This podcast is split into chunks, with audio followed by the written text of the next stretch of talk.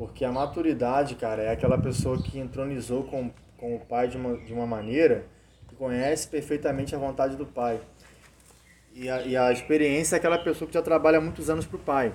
Então, assim, a pessoa que, é, que tem maturidade, ela consegue escrever uma carta facilmente a tal cidade, assim como os apóstolos fizeram. A carta de Tiago, de Pedro.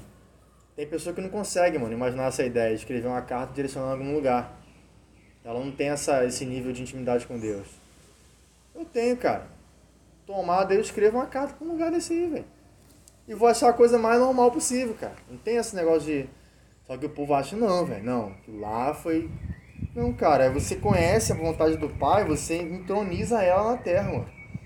Então, diversos livros aí de, de, de alguns profetas de hoje, se fossem escritos naquela época, ia se fazer parte da Bíblia, cara. Diversos livros de direcionamento de pessoas que andaram com Jesus, como John Wesley, como, sei lá, diversos caras aí.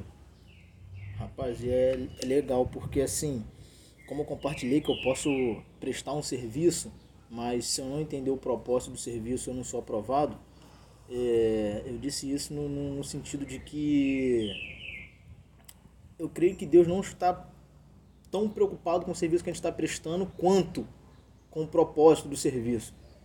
Porque se a gente não entender o que Ele quer, qual é a vontade dele realmente, como que a gente vai pedir tudo ao Pai e Ele vai nos conceder? que ele disse, né? Pedireis tudo em meu nome e o Pai vos concederá. Então, se é pedireis tudo, eu tenho que entender qual é a vontade dele. Porque se eu sei qual é a vontade, eu peço.